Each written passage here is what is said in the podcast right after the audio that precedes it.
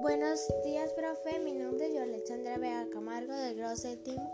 Hoy el tema se trata, se trata clásico del relato de terror.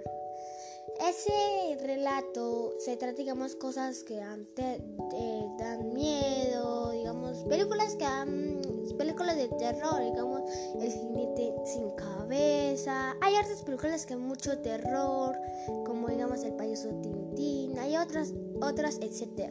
Bueno, solo que entendí, hay dos personas montadas del cabello, pero hay una que sí tiene el cuerpo completo y en la otra no la otra persona solo tiene el cuerpo y excepto la cabeza. La cabeza la carga en la mano, creo.